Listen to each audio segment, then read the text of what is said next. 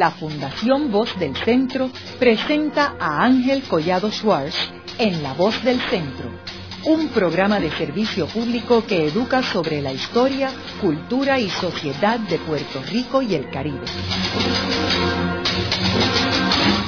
Saludos a todos. El programa de hoy está titulado Jesús M. Balzac versus el pueblo de Puerto Rico. Y hoy tenemos como nuestro invitado al licenciado Francisco Ortiz Santini, quien tiene un doctorado en historia de Puerto Rico y el Caribe y quien acaba de terminar una tesis titulada La ilusión rota, Jesús María Balzac versus el pueblo de Puerto Rico. Como sabemos y hemos discutido en programas anteriores, los casos insulares son uno de los eventos más importantes en la historia de Puerto Rico y que está íntimamente ligado con la definición del estatus de Puerto Rico con los Estados Unidos. Balzac fue uno de los personajes que llevó uno de los casos y que pertenece a lo que se llaman los casos insulares. Este caso en específico fue en el 1922. Y vamos a comenzar el programa primero proveyéndole unos antecedentes a nuestros radioescuchas sobre los protagonistas de todo este evento. Francisco, vamos a comenzar con el presidente del Tribunal Supremo Federal, William Howard Taft. ¿Quién era él y por qué él llega a ser presidente del Tribunal Supremo? William Howard Taft es un personaje particularmente ligado al inicio y al desarrollo de la historia de los Estados Unidos como una potencia colonial. Nace en Cincinnati de una familia pudiente que había estudiado en Yale, se recibe como abogado y es el tipo de personas que según sus propios biógrafos nace con el destino puesto en sus manos en el sentido de que tiene una serie de conexiones dentro del Partido Republicano Nacional de los Estados Unidos, lo cual le permitió ascender paulatinamente a lo largo de su carrera a distintos puestos de importancia. Él empezó siendo juez superior en Cincinnati, posteriormente se convierte en juez de circuito de los Estados Unidos. A finales de la década de los 90, por casualidad, conoce a un asesor militar del presidente McKinley y esa persona lo recomienda para presidir lo que se conocería como la segunda comisión de las Filipinas. O sea, los comisionados que irían a las Filipinas para hacerle recomendaciones al gobierno del presidente McKinley, una vez terminada la guerra de 1898, sobre cómo administrar el archipiélago filipino. En ese proceso, Taft, que preside la comisión de las Filipinas, y junto a Elio Ruth escribe las reglas por las cuales se dejaría llevar la comisión de las Filipinas, parte hacia el archipiélago, junto con una comitiva de estadounidenses, se hace cargo de las Filipinas, adquiere contacto con el pueblo filipino, a quien describe como esta raza peculiar de personas que les gustaba la fiesta, que eran serviciales, pero que eran vagos y ladrones al mismo tiempo. Establece las reglas de juego de cómo va a ser el gobierno de las Filipinas, posteriormente se convierte en el primer gobernador de las Filipinas, primer gobernador civil, Eventualmente deja el gobierno de las Filipinas para convertirse entonces en secretario de la guerra bajo el gobierno de Theodore Roosevelt, que acababa de sustituir a William McKinley, que había sido asesinado. Y como sabemos, en aquel momento se llamaba Secretaría de la Guerra, lo que posteriormente se conocería como Secretaría de la Defensa. Siendo secretario de Defensa o de Guerra, en aquel momento, William Howard Taft interviene en Cuba debido a una crisis que se había desatado en el gobierno cubano y bajo el amparo de la enmienda Platt que estaba vigente entonces mediatizando la República de Cuba, interviene también directamente en el proceso de inicio de la construcción del canal de Panamá, este, que se lo asignó Roosevelt personalmente para que lo atendiera, y podemos ver que Taft, que ya había tenido contacto con el pueblo filipino, adquiere contacto con otros personajes dentro de los componentes de este imperio que los Estados Unidos había creado apenas unos cuantos años antes. Después que es secretario de la guerra, es designado prácticamente por dedo por Teodoro Roosevelt para ser el próximo presidente de los Estados Unidos, adquiere la nominación por parte del Partido Republicano, triunfa en las elecciones presidenciales, este, derrotando a William Jennings Bryan, es presidente de los Estados Unidos por cuatro años, siendo eventualmente derrotado por Woodrow Wilson al producirse la división del Partido Republicano, por los seguidores de Roosevelt fundar el partido del Bull Moose. Y después que termina de ser este presidente, se dedica a la vida privada. Durante ocho años está haciendo distintos tipos de actividades mientras Woodrow Wilson es el presidente de los Estados Unidos. Y cuando Warren Harding asciende a la presidencia de los Estados Unidos, nombra a Taft eventualmente juez presidente del Tribunal Supremo de los Estados Unidos en junio de 1921. Es el primer y único caso en que un, un presidente de los Estados Unidos ocupa la otra posición importante dentro del organismo gubernamental de los Estados Unidos, que es el juez presidente de los Estados Unidos. Y es como juez presidente de los Estados Unidos que él se encarga de dirigir al Tribunal Supremo de los Estados Unidos, es el que se encarga de asignar los casos para que cada juez los escriba, y es el que se encarga finalmente de administrar todo el aparato de la rama judicial y de establecer las pautas de cómo se van a conducir los procedimientos ante el Tribunal Supremo de los Estados Unidos. Eso es a grandes rasgos la trayectoria de William Howard Taft hasta que llegue el caso de Balzac. O sea, que tú dirías que Taft era un presidente que conocía íntimamente la política expansionista y colonial de los Estados Unidos. Definitivamente, e inclusive ayudó a fomentar y es, uno de los artífices de, la, de, la, de esa política expansionista aunque curiosamente al principio él pertenecía a la Liga Antiimperialista, o sea, era de los que en el principio se oponía a este proceso de expansión, pero una vez iniciado, él se coloca al frente como uno de los protagonistas y es uno de los artífices en términos de cómo se va creando esto de, como cuestión de realidad. Siendo él gobernador de las Filipinas, él escribía a los jueces del Tribunal Supremo de los Estados Unidos porque en ese momento, que era rol de 1900, están empezando a llegar los primeros casos insulares, incluyendo los casos de Puerto Rico. Y entonces él le escribe a los jueces del Tribunal Supremo de Estados Unidos diciéndole y aconsejándole de cómo deberían decidir los casos. Y esto está documentado por sus biógrafos. Cómo deberían decidir los casos para propósito de facilitar la administración colonial de los Estados Unidos en estos nuevos territorios trátese de las Filipinas, trátese de Puerto Rico, trátese de Alaska, porque era perfectamente consciente de que los casos insulares, cómo se decidieran, iba a determinar cómo iba a conducirse la política colonial de los Estados Unidos. Y entrando en Jesús María Balzac, ¿quién era ese personaje? Ok, Jesús María Balzac y Balzac nace aproximadamente en 1880 en el barrio Salud de Mayagüez. Él es parte de este grupo de jóvenes líderes que van naciendo dentro de lo que se conoce como la Federación Libre de Trabajadores. Él crece en Mayagüez ya en 1900 lo encontramos participando activamente como parte de la recién fundada Federación Libre de Trabajadores que había creado, entre otros, Santiago Iglesias Pantín. Él es el autor de varios libros o coautor que van desde 1900 hasta 1910 en que se producen ensayos, poemas, críticas y distintos tipos de expresión a favor del reconocimiento de los derechos de los trabajadores en Puerto Rico. Como parte de su formación, Balzac participa activamente en la organización de distintos tipos de actividades sindicales. Por ejemplo, él estuvo a cargo de organizar las actividades en reconocimiento a Samuel Gompers, el líder norteamericano fundador de la American Federation of Labor, en Mayagüez en 1904, durante la primera visita. Él forma también parte de los organismos rectores de la Federación Libre de Trabajadores. Era hombre de confianza de Santiago Iglesias Pantín y es fundador de varios periódicos de origen sindical, tanto en Mayagüez como posteriormente en Arecibo durante la década de 1910 al 20. Él protagoniza también polémicas con los gobernadores de turno de los Estados Unidos, criticando el hecho de la represión contra los trabajadores que la policía insular de la época estaba, estaba ocasionando contra los trabajadores en huelga.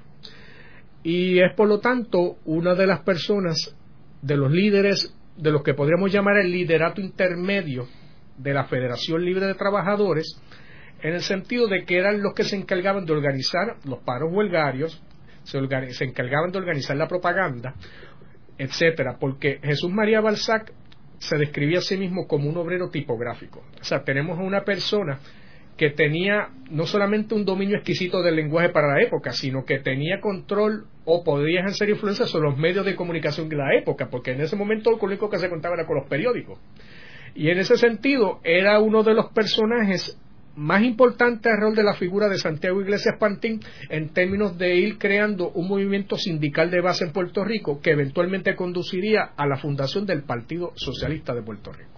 O sea, que él tenía una relación estrecha con Santiago Iglesias Pantín. A nivel de que lo consideraba su maestro, y así mismo lo llamaba. Y a nivel de que Santiago Iglesias Pantín, cuando Jesús María Balzac tiene que apelar ante el Tribunal Supremo de, de los Estados Unidos, es quien presta la fianza de mil dólares, que para 1918-19 era una cantidad nada despreciable, y es quien lo ayuda a conseguir quien finalmente será su abogado ante el Tribunal Supremo de los Estados Unidos. Quiero mencionar, para beneficio de nuestros radioescuchas, que Santiago Iglesias Pantín es un personaje fascinante en la historia de Puerto Rico. Tenemos que ver que durante los tiempos españoles aquí el movimiento sindical era prácticamente inexistente porque España en eso era bastante represivo en términos de la lo que son los sindicatos y la huelga.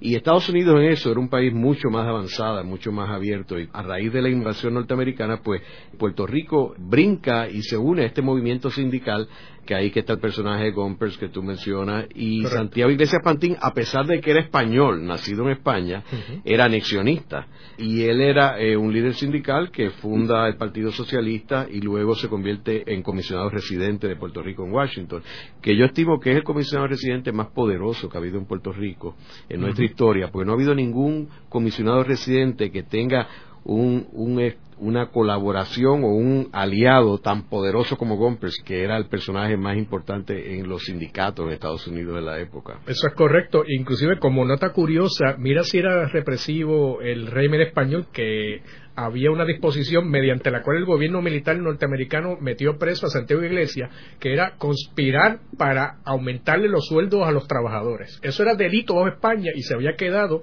bajo el régimen norteamericano. Y gracias a las gestiones de Samuel Gompers, Santiago Iglesias fue posteriormente puesto en libertad. Añádese a eso que Santiago Iglesias este, mucho antes de que llegara la, ciudadanía norteamericana mediante la ley Jones, ya él era ciudadano norteamericano. Él había jurado bandera en los Estados Unidos a principios del siglo XX y además él estaba aquí dirigiendo la organización obrera bajo salario directo que le daba la American Federation of Labor. O sea, él era uno de los pocos organizadores que estaba a sueldo bajo la organización presidida por Samuel Gompers. Francisco, antes de entrar en detalle del tema de este programa de Jesús M. Balzac versus el pueblo de Puerto Rico, yo creo que sería interesante proveerle unos antecedentes a nuestros radioescuchas sobre lo que eran los casos insulares, por qué surgen los casos insulares, por qué se llaman casos insulares y cuál es la importancia de esos casos. Para empezar, vamos a aclarar que aunque irónicamente se llaman casos insulares, no todos los casos eran sobre islas, porque Alaska. Varios de los casos insulares se originan en Alaska, que como sabemos no es una isla.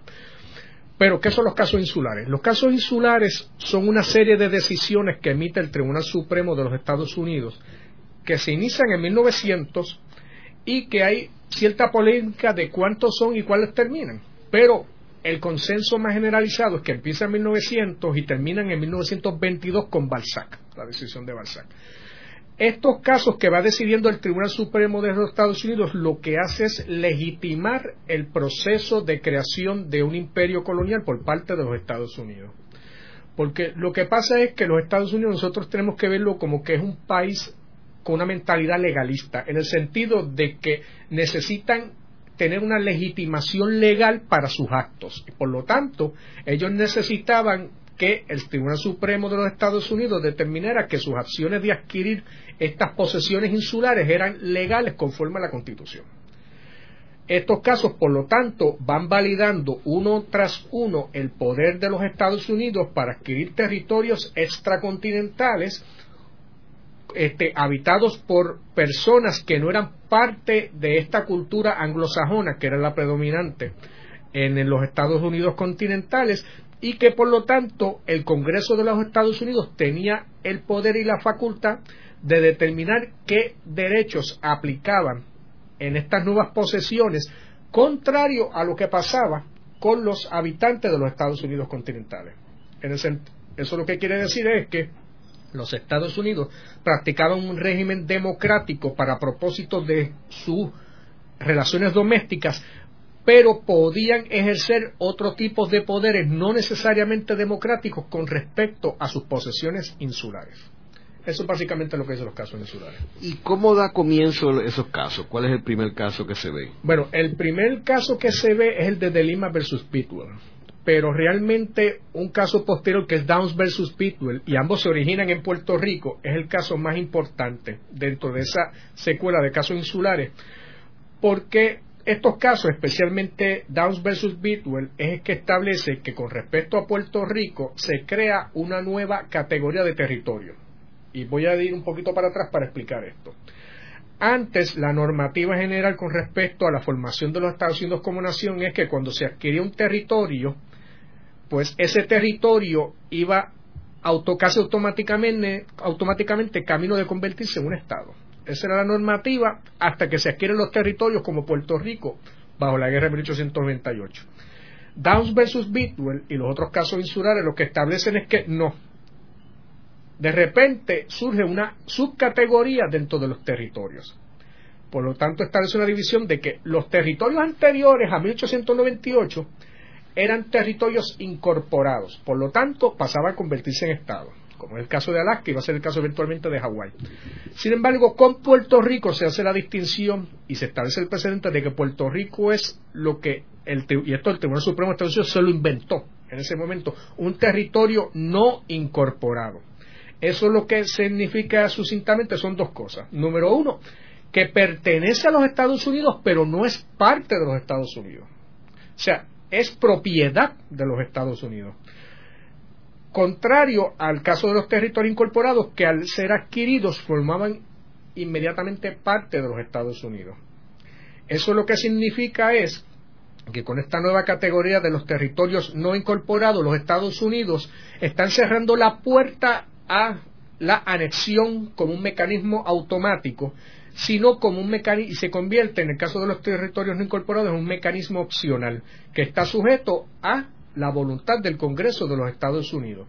Esto lo que significa, para quizás hablar en términos un poco más sencillos, es que en el caso de Puerto Rico, contrario al caso de California, contrario al caso de Luisiana, no se convierte en un territorio incorporado dirigido a la estabilidad eventual, sino que es un territorio que se queda en un limbo jurídico sujeto a la exclusiva voluntad del Congreso de los Estados Unidos, conforme al Tratado de París, de decidir cuál va a ser el destino final, si alguno, de Puerto Rico y los puertorriqueños. ¿Era Hawái un territorio incorporado? Hawái eventualmente se convierte en un territorio incorporado. Pero primero no era incorporado y después es que se convierte. Eso es así. ¿Cuándo es que se convierte en incorporado? Eso ocurre eventualmente a lo largo del siglo XX, de hecho, no es hasta, no es hasta el 1950 cuando finalmente se le admite, pero es en, es en, ese, en ese primer periodo, la primera mitad del siglo XX, cuando se, se incorpora y eventualmente se convierte en un Estado. ¿Y por qué Puerto Rico no nunca le dieron la incorporación, o sea, de ser un territorio incorporado como fue el caso de Hawái? Hay varias teorías al respecto, sin embargo, la más que se acepta es la existencia de serias reservas con respecto al origen racial de los puertorriqueños. Si vamos yéndonos quizás un poquito más adelante a Balzac, William Howard Taft, que es el que escribe la opinión del Tribunal Supremo de los Estados Unidos, hace la distinción, por ejemplo, de que Alaska era un territorio inmenso, con muy poca población y que estaba sujeto a ser colonizado por colonos blancos anglosajones provenientes de los Estados Unidos, pero que contrario al caso de Puerto Rico, nuestra isla era un territorio ya con una comunidad compacta y antigua, un pueblo ya establecido, que por lo tanto no estaba sujeto a ser colonizado por blancos anglosajones procedentes de los Estados Unidos continentales. Y esa es básicamente una de las teorías principales de por qué Puerto Rico pasa por este trato diferenciado en términos de que, contrario a Alaska y a Hawái, donde sí se produce una migración masiva de ciudadanos anglosajones, blancos, evangélicos, en el caso de Puerto Rico, ese fenómeno migratorio que hubiera podido permitir la asimilación del territorio no se va a dar. Otro punto interesante que yo creo que debemos resaltar es la cuestión de los comisionados residentes, de que los territorios incorporados tenían delegados en el Congreso. Correcto. Y que cuando ellos adquieren a Filipinas y Puerto Rico, ellos, para que nadie fuera también a malinterpretar que estos delegados se van a convertir posteriormente en senadores y representantes, introducen el, nombre de comisionados residentes, que se inauguran con los dos que tenía Filipinas y el que tenía Puerto Rico. Y con el de Puerto Rico, eso es correcto. Y digo, más claro no canta un gallo, o sea, de que la intención de ellos no era incorporar a Puerto Rico. Exacto, exacto. Y no había esa intención y no era porque los el liderato puertorriqueño de la época no quisieran incorporación, porque precisamente si algo quedaba claro era el clamor en ese sentido, del liderato de los partidos principales, en el sentido de que aquí no había un ambiente hostil a la incorporación, todo lo contrario, o sea, eso no hubiera sido una excusa para la incorporación. Luego de una breve pausa, regresamos con Ángel Collado Schwartz en La Voz del Centro.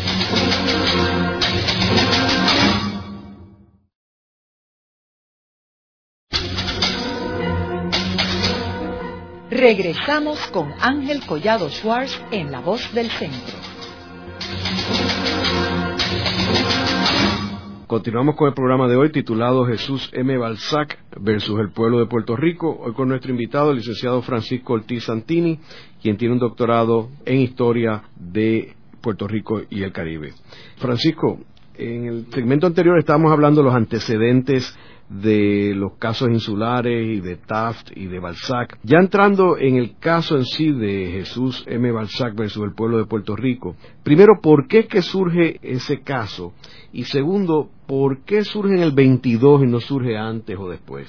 Hay que establecer primero cuál es la coyuntura de la época, o sea, porque el problema es que muchas veces uno lee los casos y uno piensa que Balzac pues fue una persona que escribió algo y de repente lo acusaron y y nada, ¿no? Pero cuando uno analiza el caso de Balzac, uno se da cuenta pues de que la vida es mucho más complicada que lo que muestra el caso. Balzac, debido a su relación con Santiago Iglesias, debido a que era militante, debido a su pluma, debido a, a su capacidad de escribir y a su acceso a los medios informativos, en algún momento entre 1910 y 1900 15 se mueve de su nativo Mayagüez a Arecibo. Allí funda un periódico que se llama El Baluarte. Arecibo era un punto álgido dentro de esa época porque era probablemente de los sitios donde más militancia de la Federación Libre de Trabajadores de Santiago Iglesias Pantín estaba teniendo lugar. Es en Arecibo donde se crea lo que se conoce como el Partido Obrero Insular, que es el antecesor del Partido Socialista. El Partido Obrero Insular gana en 1914 las primeras elecciones municipales en que la Unión de Puerto Rico no prevalece y nombra a los funcionarios del gobierno de Arecibo. El efecto del triunfo del Partido Obrero Insular es tal que al año siguiente, en 1915, en Calle se funda el Partido Socialista, bajo la égida de Santiago Iglesias Pantín y del resto del liderato. El primer presidente del Partido Socialista, sin embargo, no es Santiago Iglesias Pantín. Es un personaje muy interesante también que se llama Esteban Padilla. Esteban Padilla era el presidente del Partido Obrero Insular en Arecibo, que luego se convierte en Partido Socialista, y Jesús María Balzac era el vicepresidente a nivel de Arecibo también del Partido Socialista. Jesús María Balzac aparte de ser vicepresidente, funda este periódico que se llamaba El Baluarte, que como su nombre indica era un, periódico dirigido a fomentar la lucha obrera. En ese periódico, los días 18 y 23 de abril de 1918, Balzac publica bajo el seudónimo del Caballero Andante dos editoriales dirigidos a criticar acerbamente la administración del entonces gobernador Arthur Yeager en Puerto Rico. Después que publica esos dos artículos, empiezan a surgir informes de prensa que indican que la administración insular, entiéndase el gobierno de Puerto Rico, había dado instrucción al secretario de Justicia de mandar a traducir los dos artículos escritos por el caballero andante, entre comillas, en el periódico El Baluarte y que se proponían tomar acción contra el autor de los artículos. Eso coincide con una coyuntura en que el gobierno de Jaeger ha destituido a los miembros del Partido Obrero Insular de la administración del gobierno de Arecibo y hay una agria disputa porque el gobierno de Jagger no quería reconocer a los candidatos del Partido Socialista como sucesores de los del Partido Obrero Insular, alegando que eran otro partido y por lo tanto no se podía beneficiar del triunfo del Partido Obrero Insular. Para hacer un cuento largo corto, eventualmente el gobernador Jagger termina nombrando un alcalde del Partido Unión de Puerto Rico a la alcaldía de Arecibo. estando en medio de esta pugna es que surgen las dos acusaciones contra Balzac bajo el delito de libelo contra el gobernador de Puerto Rico. Estamos hablando de 1918. En esa misma época se están dando los casos decididos por el Supremo de Puerto Rico, de Tapia, y el caso de Murati, que se decide en la Corte Federal, Tapia lo decide la Federal, Murati lo decide la Corte del Supremo de Estados Unidos, digo, de Puerto Rico, que resuelven que Puerto Rico se había incorporado a base de la concesión de la ciudadanía estadounidense, los cuales son revocados al año siguiente por el Supremo de los Estados Unidos en unas decisiones bien cortas, citando los casos insulares anteriores. El Tribunal Supremo de Estados Unidos dice en 1918, no, Puerto Rico no ha sido incorporado y lo deja ahí. ¿Qué pasa? Este, se dan las acusaciones contra Jesús María Balzac, el caso se ventila en la Corte de Distrito de Puerto Rico en Arecibo, a Balzac lo representa José de Jesús Tisol, uno de los abogados más prestigiosos de la época, pero eventualmente y a pesar de los distintos intentos del licenciado Tisol por aplazar el juicio, este finalmente se da, Balzac es encontrado culpable en ambos casos y se le imponen una sentencia de seis y nueve meses de cárcel por cada caso de difamación. El caso se dirige entonces hacia el Tribunal Supremo de Puerto Rico.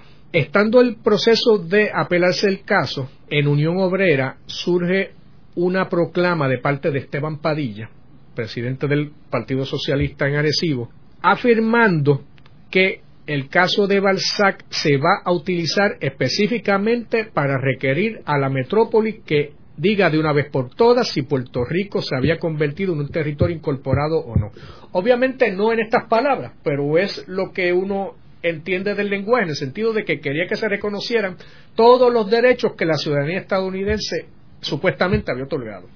Eso es significativo porque, contrario a lo que uno podría pensar, el caso de Balzac es uno que, en el cual desde el principio se establece que el caso se va a utilizar como lo que se conoce como un test case, o sea, un caso de prueba para establecer finalmente si Puerto Rico había sido incorporado o no. Eso es desde el principio, eso no es un eso no es algo que se piensa posteriormente, no es algo improvisado. Desde el principio se sabía que ese caso iba a tener que llegar quizás hasta el Supremo de los Estados Unidos. Y es así como se inicia el caso. ¿Quién había determinado eso? Eso lo determinó el propio liderato del Partido Socialista puertorriqueño y de la Federación Libre de Trabajadores, porque no hay otra forma de explicarse que Esteban Padilla, que es uno de sus líderes más destacados, esté dando una información en el periódico Unión Obrera, que era el órgano oficial del Partido Socialista, informando a su público lector de que efectivamente se iba a llevar ese caso porque quería establecerse cuáles eran los derechos de lo que, según este Padilla era el productor puertorriqueño, entendiéndose el obrero puertorriqueño. O sea que tenemos aquí una situación de que no solamente está, involucra el estatus político, sino la condición del obrero puertorriqueño que veía en el proceso de asimilación hacia los Estados Unidos como una meta, en el sentido del reconocimiento de los derechos constitucionales que los obreros este, este, entendían que tenían derecho. Debo, sin embargo, señalar que, como muy bien me señaló en una ocasión el profesor Ángel Quintero Rivera, el Partido Socialista es un poquito más complicado que eso. O sea, el Partido Socialista no era meramente un partido netamente anexionista, había una fuerte corriente independentista. O sea, en ese sentido tú puedes trazar inclusive una semejanza con el Partido Unión, de que tenía su corriente independentista, aparte de la, que era más fuerte probablemente que la anexionista. En el caso del Partido Socialista, había una corriente mucho más fuerte anexionista, que es la que controlaba en ese momento el partido y que es la que decide utilizar el caso de Balzac como un mecanismo de presión para forzar la resolución del problema de la situación de sumisión colonial que se encontraba Puerto Rico en ese momento. Había un elemento de confrontación también. Definitivamente, y eso es lo único de la situación porque tenemos una coyuntura en que hay una lucha que llega a la violencia inclusive en términos de confrontaciones entre obreros en huelga y miembros de la policía insular que criticaban a más no poder al gobierno colonial en Puerto Rico, pero que al mismo tiempo veían en los Estados Unidos una, una metrópoli benefactora que eventualmente iba a conceder la redención a los obreros puertorriqueños. O sea, tenemos una relación entonces de pugna por un lado contra la administración colonial de los Estados Unidos en Puerto Rico, pero al mismo tiempo los Estados Unidos como una potencia que eventualmente iba a concederle a Puerto Rico los derechos que los puertorriqueños, según el Partido Socialista y la Federación Libre, tenían el, derecho de adquirir. Y entonces es esa lucha continua por tratar de reconocer esos derechos. ¿Y qué sucede después que se ve el caso? El Tribunal Supremo de Puerto Rico confirma las condenas. Hay, que detallar también que el Tribunal Supremo de Puerto Rico era nombrado por el presidente de Estados Unidos en este momento. Eso es correcto y era un tribunal sumamente conservador en términos de sus componentes. Como cuestión de realidad, en esto parte me ayudó mi experiencia porque soy abogado litigante de medio informativo. En los casos de libelo, se supone que siempre el tribunal exponga cuál es la expresión libelosa, o sea, qué fue lo que dijo el periódico o el periodista por el cual se le acusa. En el caso de Balzac, sin embargo, las dos opiniones de Balzac, los jueces Wolf y del Toro, que son los suscribientes, dicen que el lenguaje utilizado por Balzac es tan tan fuerte que sencillamente no lo van a publicar. Por lo tanto, uno no sabe qué fue, cuáles fueron las palabras por las cuales condenaron a Balzac. Eso me obligó a tener que hacer una investigación en el archivo inactivo de la administración de los tribunales y fue a través de ese medio que pude conseguir expedientes de fiscalía para finalmente ver qué fue lo que publicó Balzac bajo el seudónimo del Caballero Andante y ciertamente puedo confirmar que era un lenguaje sumamente fuerte en términos de su contenido. Era un lenguaje que inclusive trataba al gobernador Jagger de estiércol de que eres un ser tan infame que nuestra tierra se negaría a tragarte si te murieras y pues, en ese sentido pues el Supremo de Estados de Puerto Rico. Pero, pero que fue fríamente calculado para que hubiera este caso. Eso sí, en parte yo creo que fue para provocar y en parte también porque la situación era sumamente álgida en el sentido de la enorme pugna que había del gobierno de Jägel y los socialistas de Arecibo por decidir quién controlaba la administración de Arecibo. Porque esa era la cabeza de playa electoral. No podemos perder de perspectiva que ese era, se establecía el precedente de que por primera vez el Partido Unión de Puerto Rico perdía una alcaldía en este caso la de Arecibo.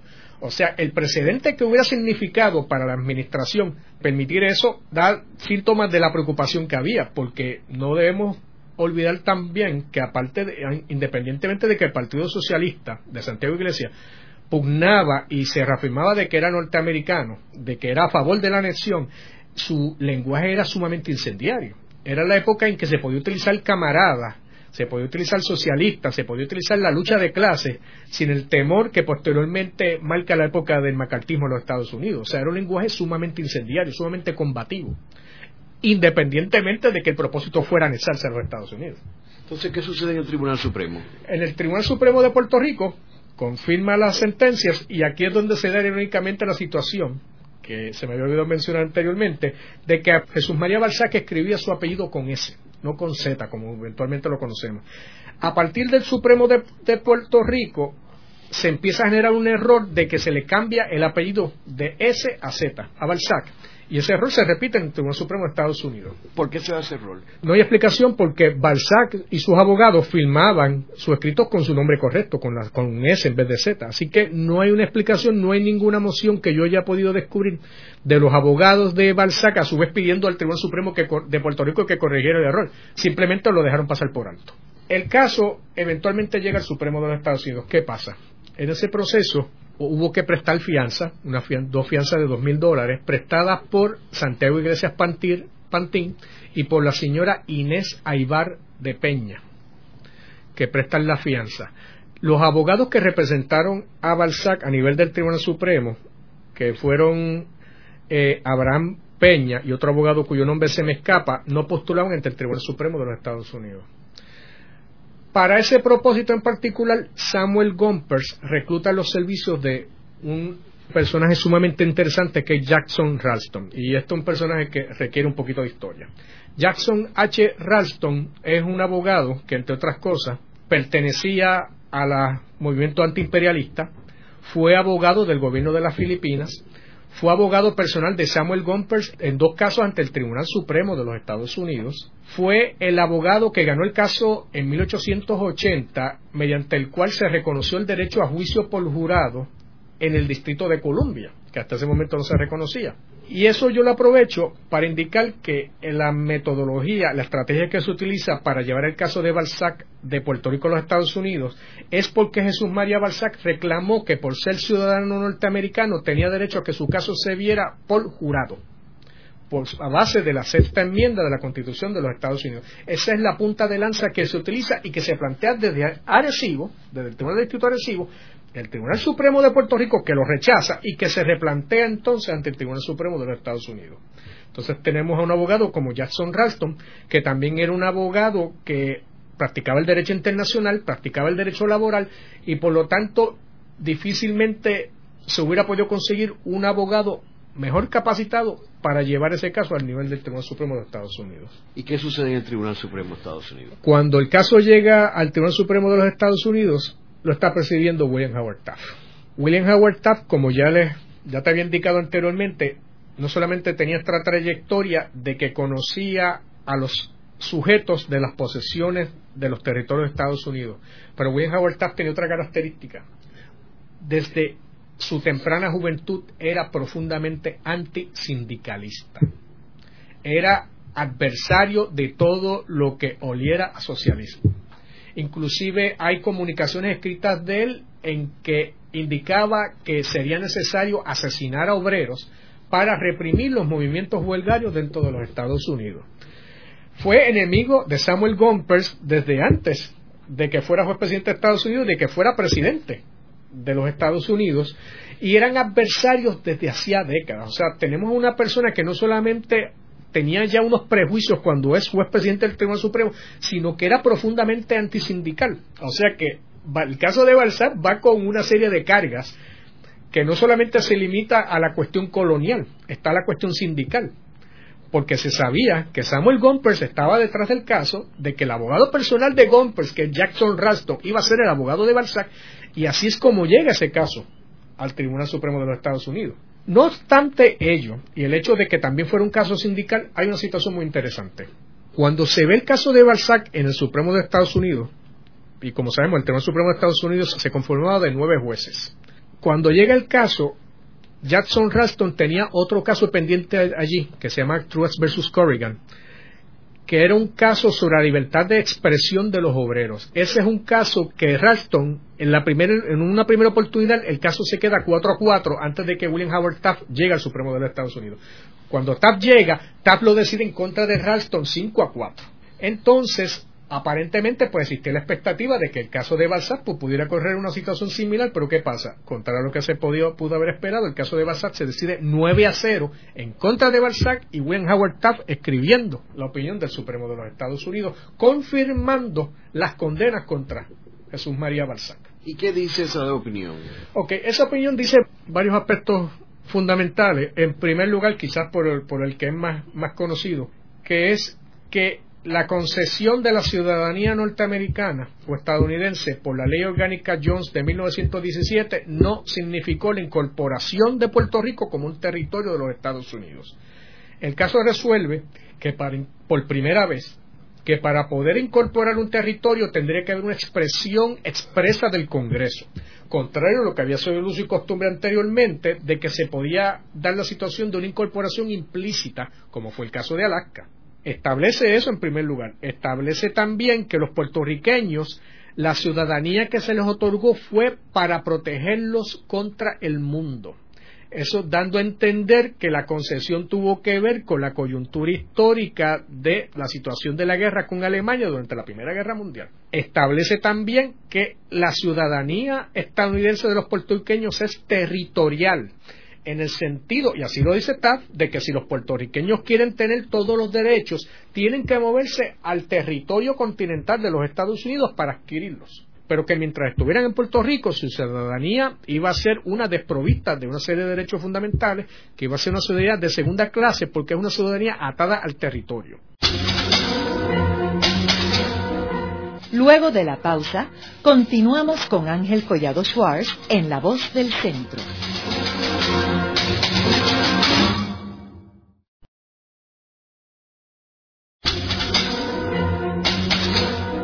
Regresamos con Ángel Collado Schwartz en La Voz del Centro. Continuamos con el programa de hoy titulado Jesús M. Balzac versus el pueblo de Puerto Rico. Hoy con nuestro invitado, el licenciado Francisco Ortiz Santini, quien tiene un doctorado en historia de Puerto Rico y el Caribe. Francisco, ¿qué implicaciones tiene esta decisión del caso de Balzac para Puerto Rico? Quizás la implicación más fundamental es que le cierra Balzac, el caso de Balzac, cierra la puerta a cualquier tipo de idea de que Puerto Rico había quedado incorporado a los Estados Unidos como un territorio o de que podría darse la incorporación implícitamente.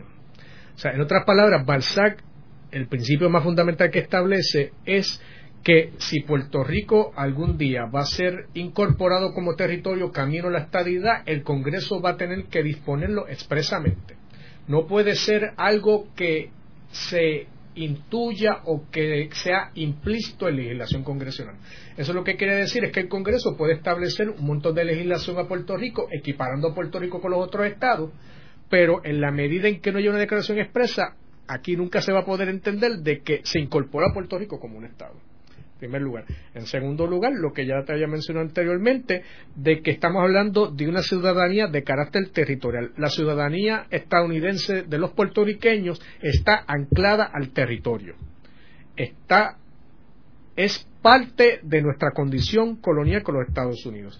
Si se interesa adquirir otros derechos, tiene uno que moverse físicamente a los Estados Unidos, hacerse ciudadano de un Estado, para propósito de que entonces le pueda aplicar todos los, derechos. ¿Cómo cuáles? El derecho a votar por el presidente de los Estados Unidos, el derecho a elegir representantes y senadores, el derecho a recibir compensación eh, por, eh, completa por Seguro Social, que fue el caso de Harry versus Rosario de 1985, y es una situación que afecta a muchos puertorriqueños que Estados Unidos reciben una cantidad determinada de seguro social, pero que al mudarse a Puerto Rico eso se les reduce dramáticamente. Y en Harry versus Rosario, un caso de 1985, que en términos jurídicos es muy reciente, el Tribunal Supremo de Estados Unidos dijo específicamente que el Congreso puede discriminar contra Puerto Rico en términos de asignarle menor cantidad de fondos de seguro social a las personas que viven en la isla de Puerto Rico, independientemente de que hayan trabajado en los Estados Unidos. Se puede discriminar contra los puertorriqueños. ¿Y el derecho de correr para presidente de los Estados Unidos?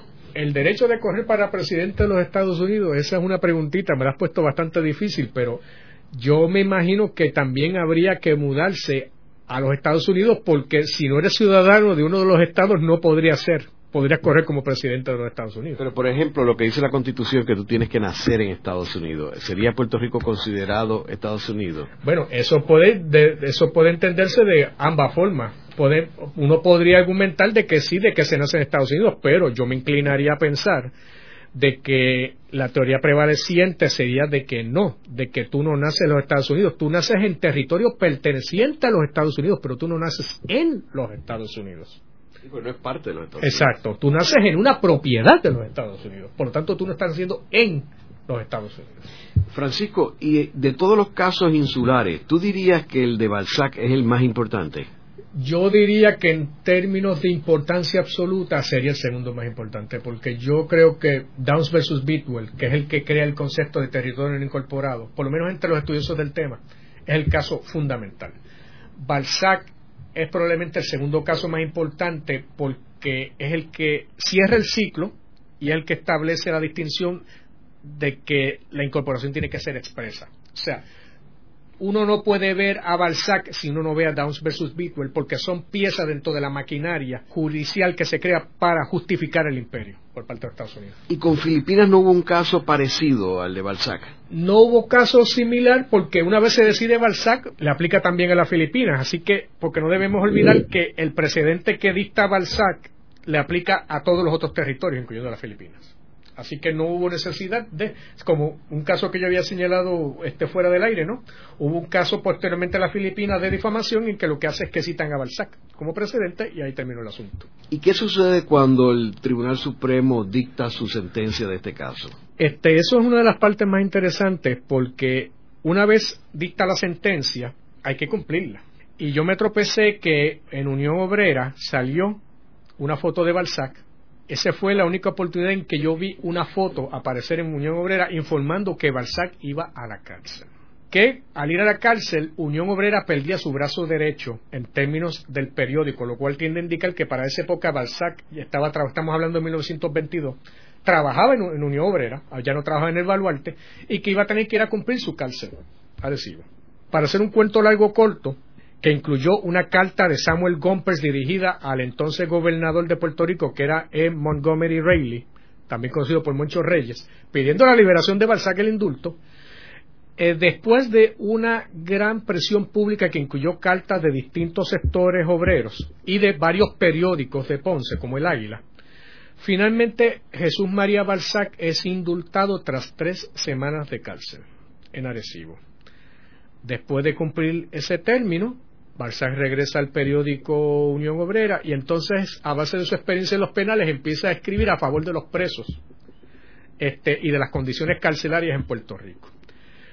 Pero que al así hacerlo, aunque no deja de ser un tema interesante y muy importante, uno puede notar un cambio en la atmósfera del país.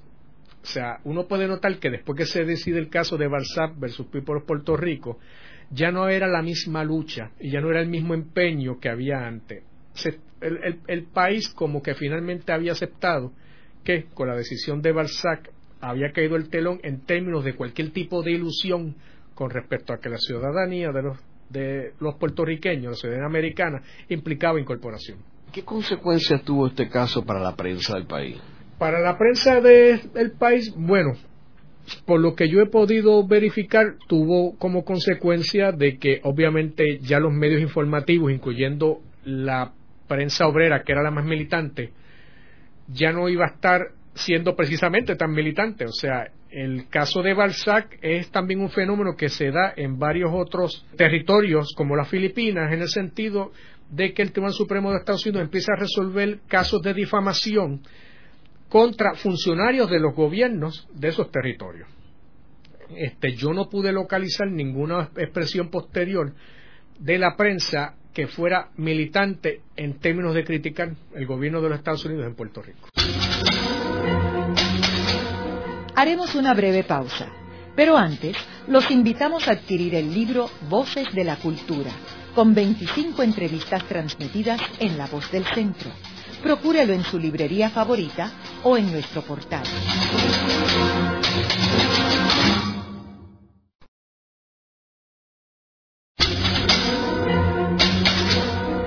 Continuamos con la parte final de La Voz del Centro con Ángel Collado Schwartz.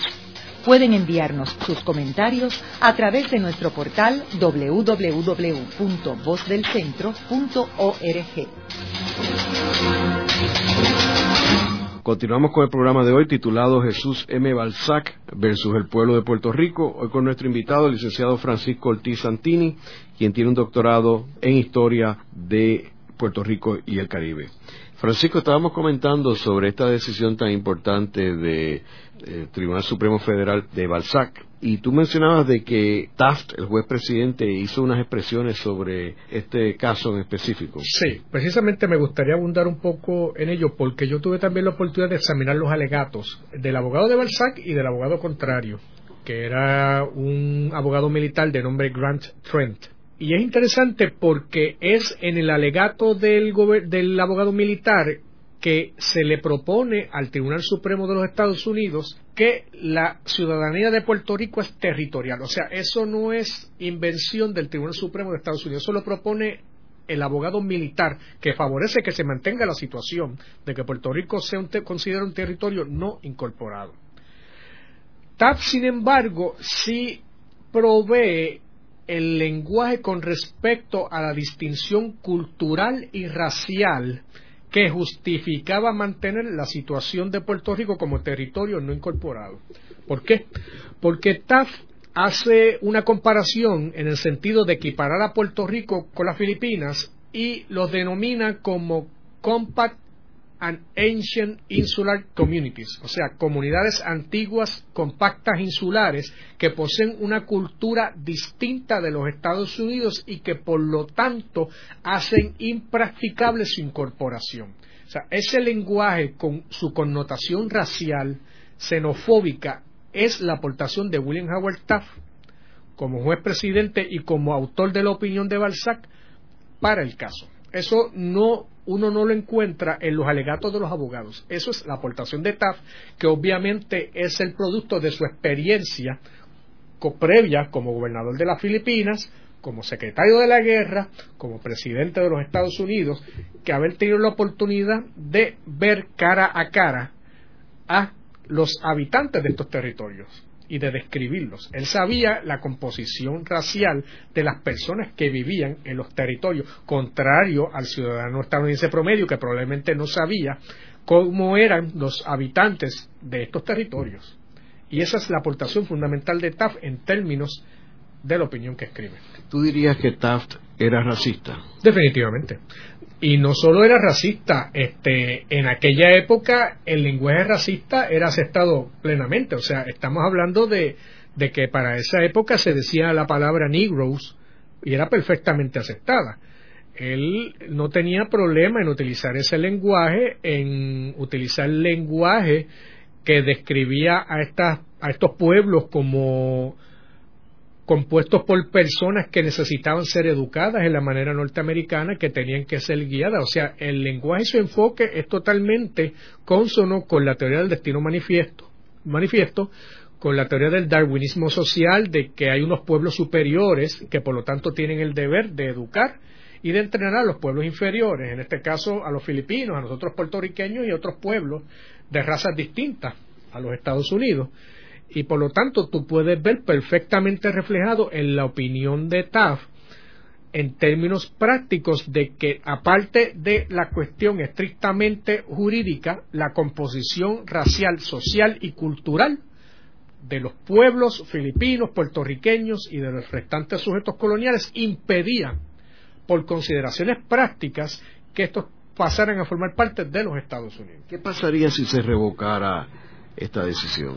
Si se revocara la decisión de TAF, eso probablemente provocaría revertir al Estado de Derecho anterior existente en el sentido de que uno podría argumentar de que ya no se requiere una declaración expresa del Congreso de los Estados Unidos para incorporar, por ejemplo, a Puerto Rico, de que por el contrario eh, la situación, la relación estrecha entre Puerto Rico y los Estados Unidos en términos de las leyes que aplican aquí, como por ejemplo celebración de primaria de los partidos demócratas y republicanos, este, y toda otra serie de legislación, implica una incorporación implícita de Puerto Rico camino hacia la estabilidad. Eso sería perfectamente argumentable si se revocara Balzac. ¿Se ha aplicado esta decisión en situaciones recientes? Se ha aplicado recientemente para justificar precisamente la negación a las personas que están prisioneros en